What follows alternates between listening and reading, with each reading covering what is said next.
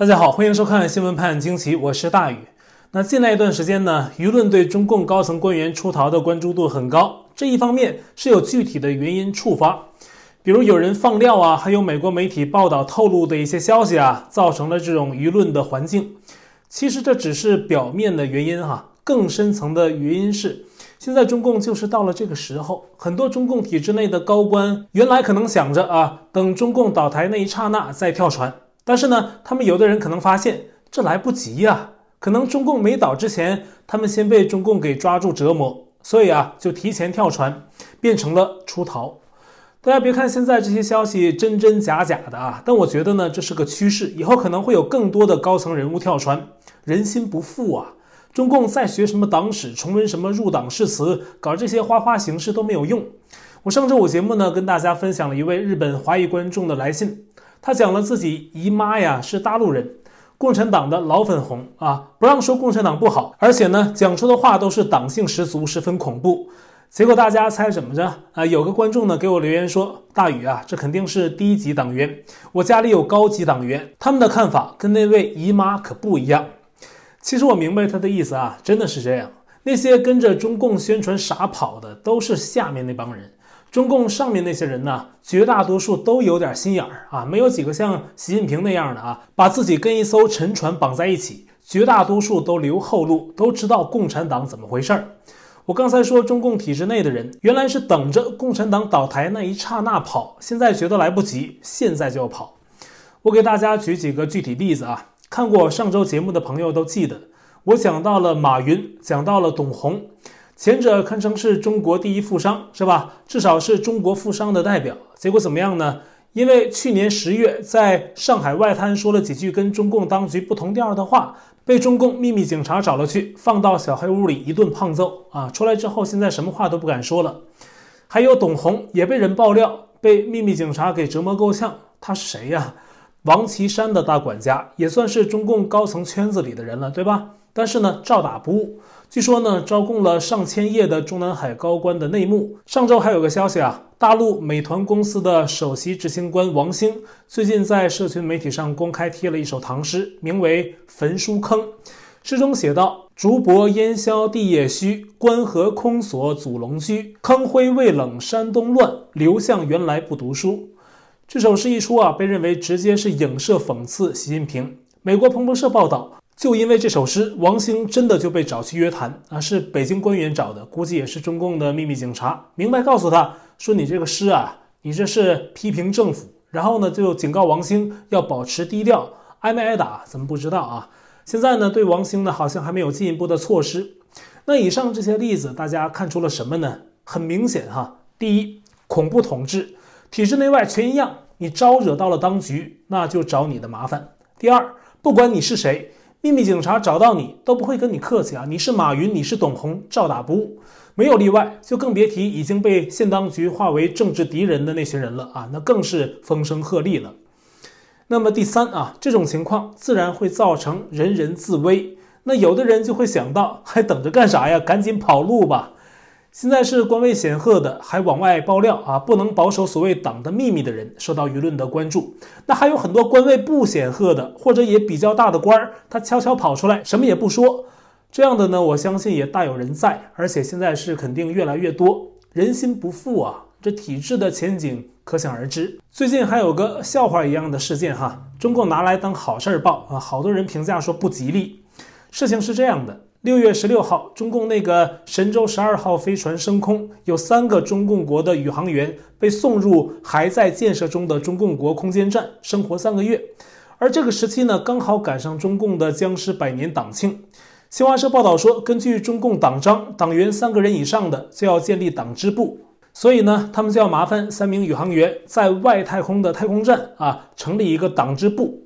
报道中还说，一九二七年中共把党支部建在连上，二零二一年党支部建到了天上啊！所以啊，网友们留言，中共升天了。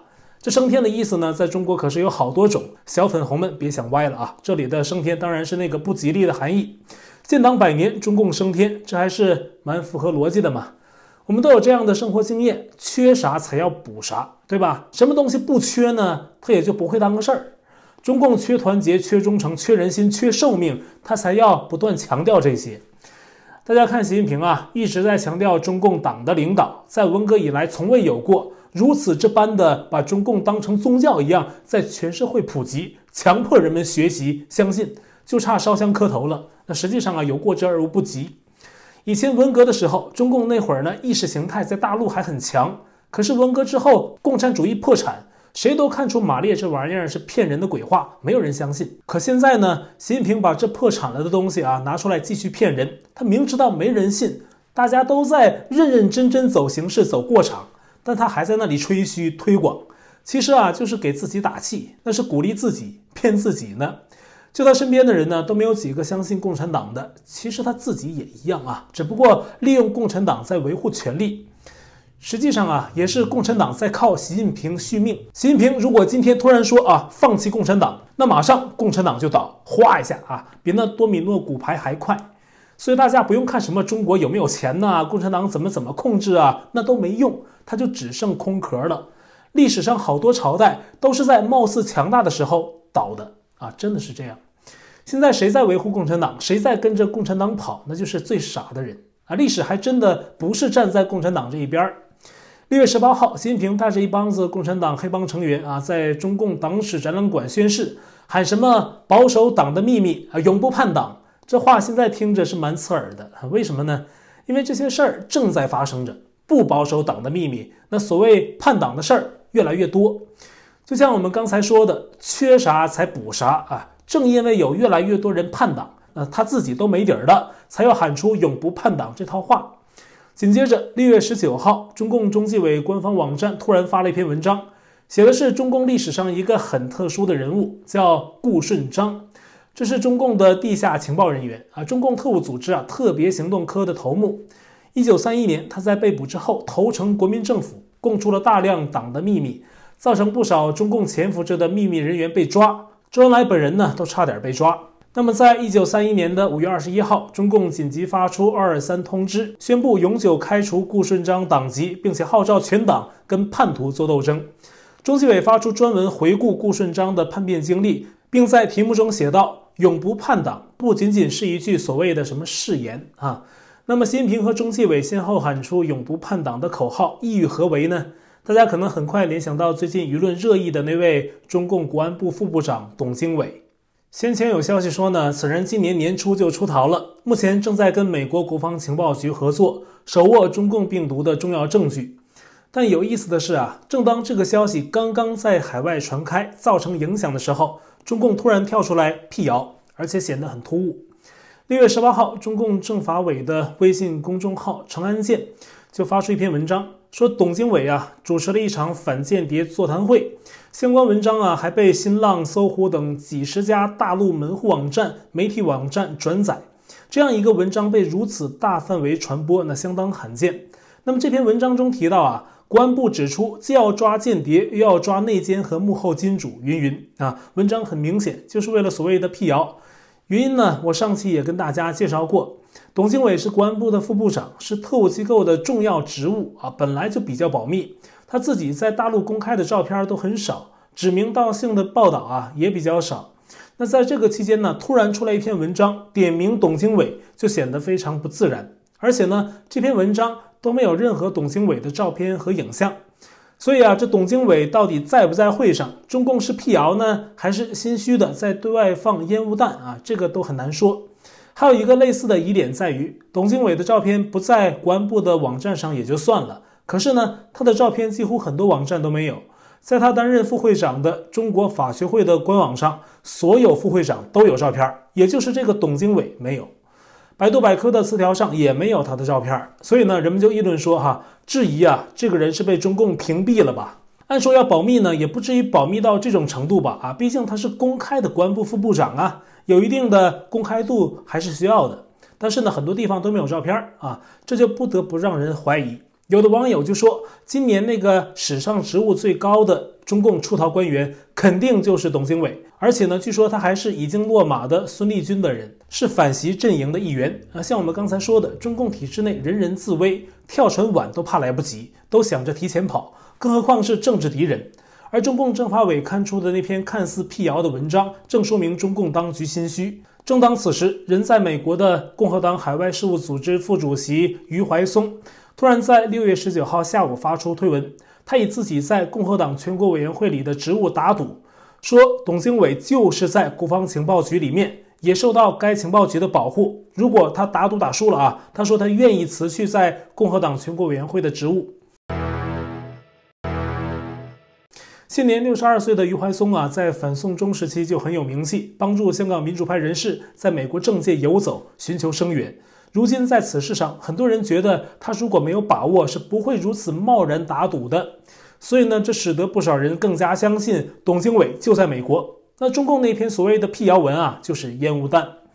而实际上啊，最近说董经纬叛逃的还不只是在海外华人圈，美国媒体也提到了这个人叛逃的情况。比如最初爆料中共有高官出逃，跟国防情报局合作的美国媒体《红州》，最近呢又发出一文，直接点名董经纬，说外逃的人就是他，在中国大陆负责反间谍工作，今年二月中旬飞到美国，表面上是前往加州大学看望女儿，而他的飞机刚到加州，他就联系了美国国防部，将自己的叛逃计划和情报和盘托出，美方接纳了他，啊，他就这样大摇大摆的出逃了。在两周临时的藏身之后呢，董经纬被转交给了美国的国防情报局，目前还在国防情报局监管之中。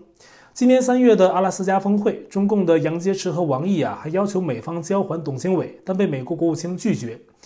国防情报局对董经纬出逃的事件啊，处理的也非常低调，因为怕潜伏在美国机构里的中共线人做手脚。那直到最近一个月，国防情报局以外的人才渐渐知道了有这么一件事儿。那么，董经纬到底掌握着哪些爆料信息呢？这料到底有多猛呢？根据现在媒体的报道线索，我们知道啊，包括但不限于以下内容：第一，中共病毒对美国和世界的传播和破坏模型；第二，详细列出了哪些政府和组织资助了中共病毒项目和生物战相关项目的研究；第三，给中共提供情报的美国公民的名字啊，这是供出了美奸。第四，在美国工作和美国的大学上学的中共间谍的名单，提到有至少三分之一的在美中国留学生跟中共军方有关，或者是千人计划成员。不少学生啊用的都是假的化名，除了因为他们是中共间谍，还有一个原因就是他们是中共军队或者一些领导人的孩子。第五，从中共政府那里收钱的美国商人和政府官员的财务记录。第六，美国政府官员跟中俄情报机构成员会面的细节。第七，中共政府如何侵入中情局系统，导致几十名中情局的华人眼线死亡。第八，在中共病毒爆发初期，还没传到美国的时候，有大约五百多中国公民提前回大陆，更改了旅行计划，被认为是避免病毒大流行后出现旅行限制。那这些人啊，也被董经纬供出。他们之前也被美国调查机构注意到。那第九，那就是还有更多的关于中共病毒爆发的幕后资讯。那据说呢，还有有关拜登家庭跟中共关系的一些爆料啊。这条爆料的真实性可能还有待探讨。那么刚才跟大家说的啊，我相信啊，这只是小小一部分。如果董经纬完全跟美国政府配合爆料中共内幕，那么肯定还有更多。但是就这么小小一部分，已经很具爆炸性，足以令中共恐慌。我想这也是美国国务院的前任中国政策顾问余茂春为什么在六月十七号对自由亚洲电台说，美国早已掌握中共病毒泄露的证据，并会追责的原因之一。那么实际上有报道说，将近二十年前的 SARS 也是实验室泄露的，当时就造成了一场世界浩劫。而且余茂春还提到说，美国在距今十五年前就开始一路追踪和调查当年 SARS 的病毒特征和爆发轨迹，可能也会在今后适当时间公布真相。哼，就这么一个中共政权啊，已经造成了多少世界浩劫？现在还有哪个政权要跟中共交朋友谈合作吗？那这样的政权要把它摆到历史的一个什么位置上呢？如果是一个个人就这样还要认可中共，那您要把自己摆到历史的什么位置上呢？如果董经纬出逃的事儿之后被彻底坐实，那一定会引起中共内部的恐慌。中共的那个辟谣的文章啊，表面上好像是对外辟谣，实际上啊，我看呢，他是想稳住内部，给他内部的人看啊。那这个董经纬可能是察觉到了对自己不利的一个气氛，所以啊，选择出逃，因为他是孙立军党羽嘛。现在啊，中共又在开展刀刃向内、刮骨疗毒的整风运动，专门针对公检法系统。那公检法系统都是中共爪牙啊，很多人其实就是流氓啊。我说的是很多人哈，不是所有人。那么中共拿这些人开刀啊，自己也是有风险的啊。我不是针对这个董经纬说的，我是说啊，中共爪牙整个系统的一个情况。可是呢，董经纬跑得了，比他官再大点儿的，可能想跑都不好跑。那怎么自保呢？啊，就得下跪自保，是吧？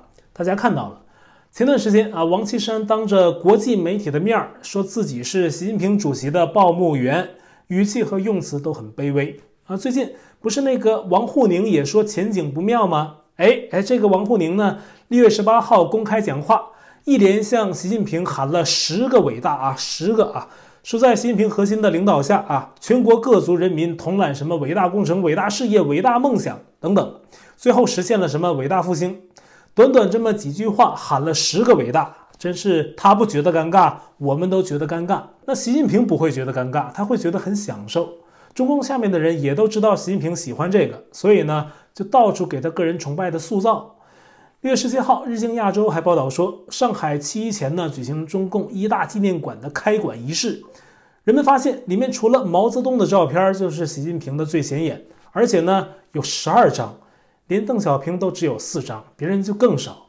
之前人民日报发布的百句党史名言，最多的也是习近平和毛泽东啊，别人完全是配角，这都能看出习近平要打造一个独尊体制。啊，接下来还有一个看点，就是今年七一所谓党庆的时候，习怎么在公开场合跟那些党内元老互动？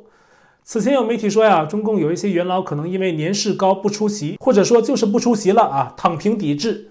但我觉得这可能性不大，除非是习近平禁止谁出席，不然在那样的场合呀，随便想不去应该是不被允许的，而且可能给自己招来祸患。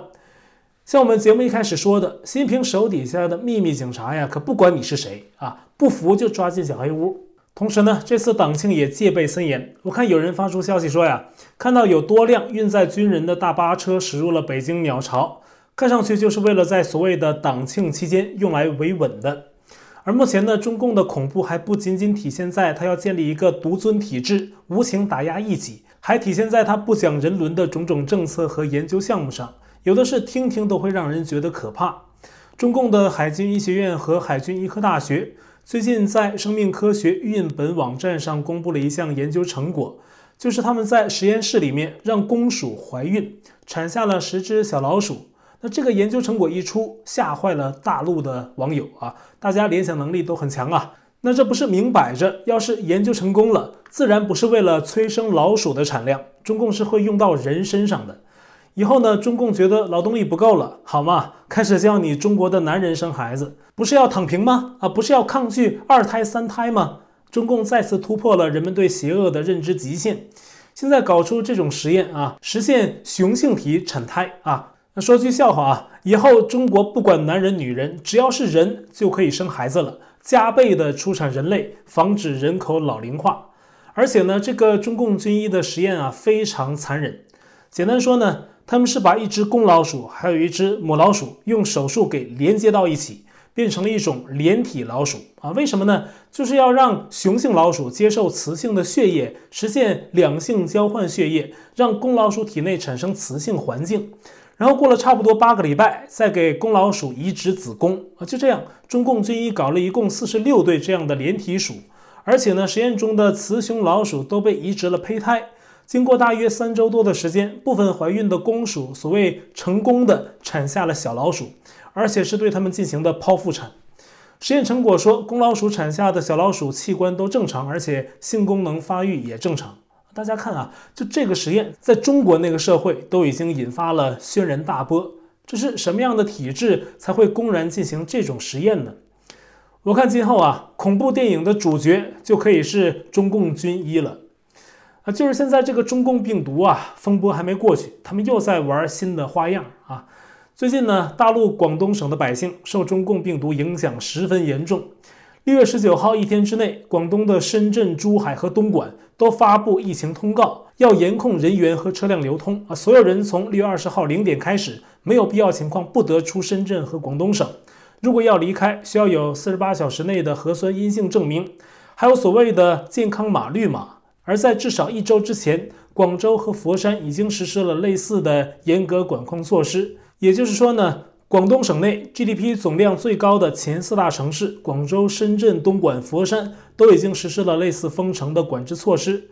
此外，还有珠海呢，也是如此。啊，截至六月十九号，中共在全国发布的一个高风险区，还有十二个中风险区，全都在广东。那么，除了我们以上提到的城市，还有惠州、汕尾、茂名、中山、清远、湛江、江门等啊，好多城市都进行了不同程度的严管措施，几乎是半个广东啊，都处在疫情扩散的危险之中。